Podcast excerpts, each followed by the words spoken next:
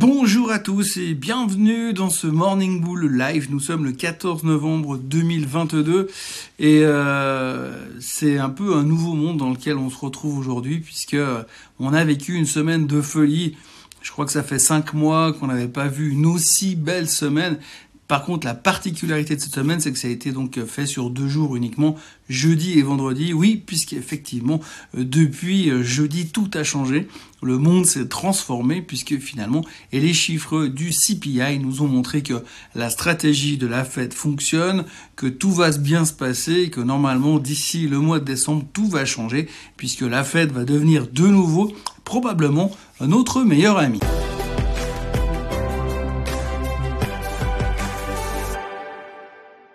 Alors peut-être que vous entendrez un tout petit peu d'ironie dans mon ton ce matin, puisqu'effectivement on a l'impression qu'en l'espace d'un seul chiffre, euh, tout a changé. Alors la première chose qui est assez intéressante à voir, c'est que si on regarde un petit peu les médias du week-end, si vous prenez le temps de lire tout ce qui s'est raconté, tout ce qui s'est dit euh, dans les grands médias principaux américains, surtout en anglais, eh bien euh, vous verrez qu'il y a quand même deux trois doutes, hein, deux trois doutes parce que tout le monde n'est pas d'accord avec ce chiffre du CPI. Alors oui, effectivement, il est plus bas. Maintenant, pourquoi est-ce qu'il est plus bas? Alors que la nourriture et que le pétrole et que forcément les loyers n'ont pas vraiment baissé, eh bien on peut quand même se poser deux trois questions. Derrière ça, il y a monsieur Waller, qui est le patron de la fête de Saint-Louis, qui a également parlé ce week-end et qui a dit que bah, pour lui, c'était simplement un point de data de plus dans les informations que la fête possède pour pouvoir euh, expliquer et euh, voir un peu comment ça va se développer plus tard. Pour lui, rien n'a changé. On doit continuer à monter les taux. On doit continuer à lutter contre l'inflation. C'est pas parce que ce chiffre-là est sorti bien qu'il faut commencer à se dire c'est terminé. On peut repartir dans un nouveau monde où tout va très bien et tout a changé. Pour lui, rien n'a changé. C'est simplement une nouvelle data qui arrive et qu'il va falloir interpréter. Et les prochains chiffres qu'on aura à la fin du mois de novembre début du mois de décembre, avant le prochain meeting de la fête, seront probablement aussi très importants. Donc aujourd'hui, la grande question qu'on se pose, et quand on regarde un petit peu ce qui se passe euh, à droite, à gauche, eh bien, c'est que vous avez une avalanche d'informations, une avalanche d'avis qui arrive en ce moment dans le marché, avec euh, des gars qui vous disent que soit on va exploser euh, ces prochaines semaines, soit on va se péter la figure. Alors vous me direz, oui, bien sûr, bah, c'est comme d'habitude. Oui, c'est comme d'habitude. Effectivement, aujourd'hui, c'est soit ça monte, soit ça baisse. Personne n'a l'air d'avoir envisagé un marché qui pourrait traiter de manière latérale pendant quelques temps. Aujourd'hui, c'est soit on explose, soit on se pète la figure. La meilleure représentation, d'un côté, vous avez euh, euh, monsieur Tom Lee de chez Funstrat aux États-Unis, qui est un analyste technique, qui lui est venu dire euh, ce week-end que pour lui, on avait 25% de rallye à faire ces prochains temps. Alors 25% de rallye sur le S&P 500, ça veut dire qu'on doit exploser, casser la moyenne mobile des 200 jours, casser la tendance baissière du S&P 500 pour terminer à 4500 à la fin de l'année. Ce serait je ne vous le cache pas, euh, complètement spectaculaire si on était capable de faire ça basé sur uniquement un seul chiffre, euh, le chiffre du CPI qui est sorti, parce que euh, d'ici qu'on ait une suite, on va dire, de, d'énergie pour pouvoir continuer ce, ce, rallye plus haut, eh bien, il faudra attendre encore la fin du mois de novembre ou le début du mois de décembre. Donc ça, c'est la première théorie, c'est monsieur Tom Lee qui, lui, envisage une, un rallye spectaculaire pour la fin de l'année. Et puis l'autre, c'est l'UBS. L'analyse de l'UBS, aujourd'hui, lui, bah, qu'est-ce qu'il pense? Il pense qu'on est en train d'exagérer la réponse à ce premier chiffre du CPI et que finalement ce n'est qu'un bet dead cat bounce, un bet rebond dans un bear market, ce qui veut dire que normalement, dès qu'on aura essoufflé cette énergie, bah, peut-être déjà ce début de semaine, puisqu'on voit déjà ce matin les futurs sont négatifs, en baisse de 0,35%, c'est rien du tout par rapport à 10% de rallye, mais euh, peut-être que lui, il voit déjà un essoufflement et ensuite un retour sur les bas euh, du mois de juin autour des 3600 sur le S&P 500. Alors comme vous le voyez, aujourd'hui, on est en plein doute, comme d'habitude, c'est pas nouveau, hein, on est souvent en train de se poser beaucoup de questions et on a souvent très peu de réponses. On va donc continuer euh, notre semaine qui risque d'être un petit peu plus calme, puisque finalement, après l'événement FTX de la semaine passée, qui a finalement été pour le marché des actions un uneven total, alors je parle pas pour le marché des cryptos, mais pour le marché des actions, ça aurait été un uneven total. Pour euh, les élections aussi, parce qu'on a beaucoup parlé des élections américaines la semaine dernière, en se disant que tout allait changer, que ça allait être une vague rouge, qui allait renverser le Parti démocrate.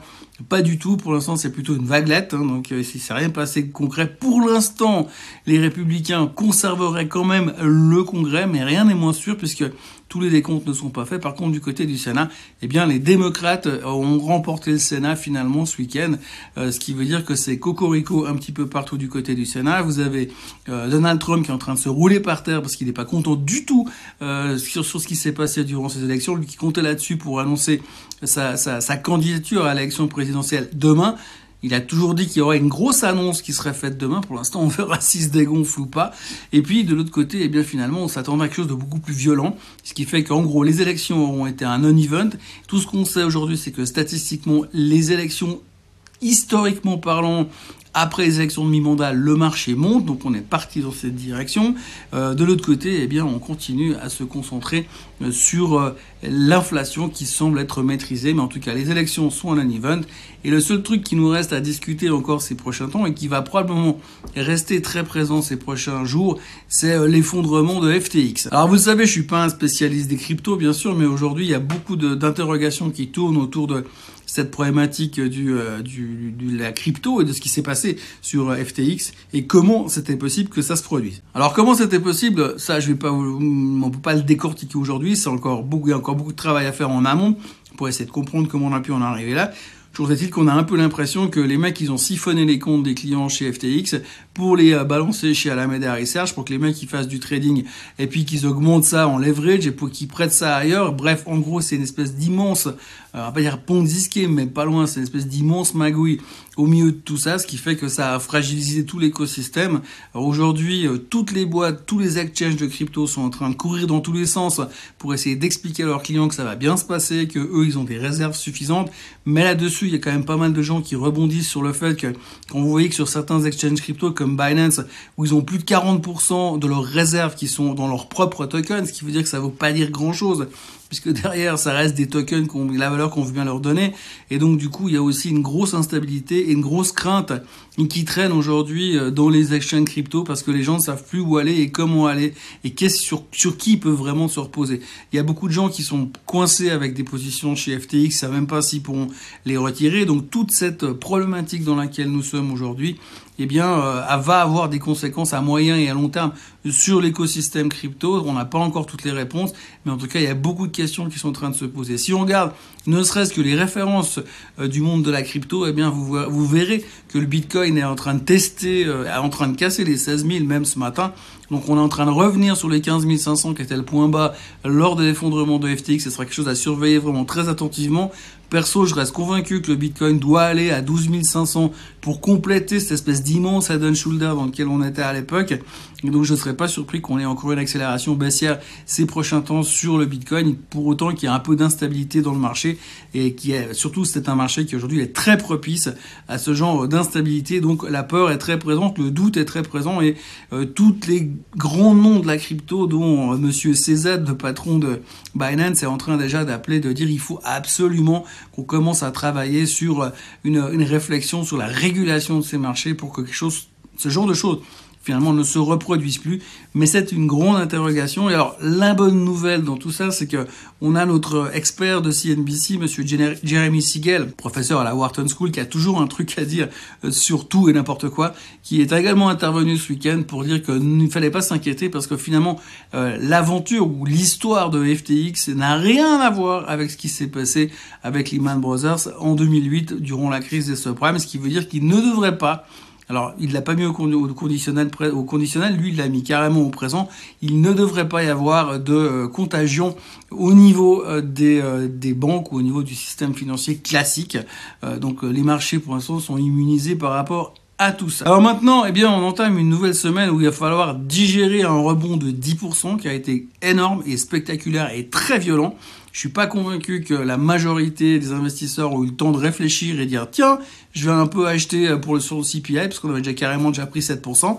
Bref, en gros, ce qu'il faut s'interroger aujourd'hui, c'est est-ce que ce rallye est vraiment un rallye qui a été fait par des gens qui ont vraiment acheté pour se dire il y a quelque chose qui a changé et on va commencer à jouer les 12 18 prochains mois, ce qui me paraît très bizarre vu qu'aujourd'hui on a quand même une vision à 12 minutes comme je dis souvent et donc par rapport à ça, il va falloir réfléchir pour voir comment est-ce qu'on va continuer plus loin parce que même si aujourd'hui l'inflation est euh, sous contrôle, entre guillemets, eh bien, ça ne veut pas dire qu'on va pas aller dans une récession. Et historiquement parlant, dans les phases de récession, les marchés baissent encore, ce qui veut dire qu'on n'est pas encore parti dans une tendance haussière. Et il y a beaucoup de gens qui interagissent sur les réseaux et dans les médias ce week-end en disant Oui, mais pour avoir un vrai début de bull market, pour avoir un, vrai redémarrage, il faudrait quand même avoir une capitulation, chose qu'on n'a toujours pas eu parce que les gens y croient encore un peu trop peut-être. Alors ça laisserait aller dans la direction qu'effectivement aujourd'hui on est plutôt dans un rebond dans un bear market. Et c'est vrai que quand on regarde les tendances, si vous regardez le S&P et si vous regardez le Nasdaq derrière, quand vous voyez les tendances de fond de ces deux indices, pour l'instant, on n'a de loin pas cassé la tendance. Même si le Dow Jones semble vouloir commencer à envisager de sortir par le haut, pour l'instant, on est toujours dans une tendance baissière. Et le Dow Jones, même s'il sort par le haut, il faut quand même rappeler que c'est 30 titres à l'intérieur du Dow Jones. 500 dans le S&P 500 et il y a plus de 20 000 titres ou 25 000 titres qui sont traités aux États-Unis. Donc il y a quand même pas mal de choses qui sont encore un tout petit peu sous l'eau euh, et qu'il faut pas non plus se baser uniquement sur le Dow Jones, même si c'est le début peut-être d'une bonne nouvelle. Donc voilà, on est dans une semaine qui commence aujourd'hui. Il y a moins de chiffres très importants, les gros chiffres sont derrière nous. On va encore avoir quand même néanmoins quelques chiffres cette semaine très importants au niveau du retail, euh, puisque tous les, euh, les, grands magasins vont publier cette semaine, les Target, les Walmart, qui vont nous annoncer un petit peu comment ça se passe où vont les marges et comment les clients se comportent. Et là aussi, on devrait reparler probablement de l'inflation. Pour l'instant, les futurs sont légèrement négatifs. L'Asie est partagée. Il y a beaucoup de choses géopolitiques qui vont se produire cette semaine puisque Biden va rencontrer Xi Jinping aujourd'hui et puis qu'après, il y aura le, G20 à Bali. Donc forcément, il y a encore pas mal de choses qui peuvent intéresser le monde merveilleux de la finance. Mais il va falloir y aller petit à petit parce que pour l'instant, on revient d'une espèce de double soirée méga violente avec une gueule de bois euh, dans le sens positif des choses qui est assez violente ce matin et beaucoup d'interrogations auxquelles on va essayer de répondre ces prochains jours. Voilà, en ce qui me concerne, euh, ben, je vous encourage à vous abonner à la chaîne Suisse Code en français et puis à liker cette vidéo et puis ben, nous on se retrouve comme d'habitude demain matin pour un nouveau euh, Morning Bull Live. D'ici, passez une excellente journée et je vous souhaite un très très bon début de semaine. Bye bye.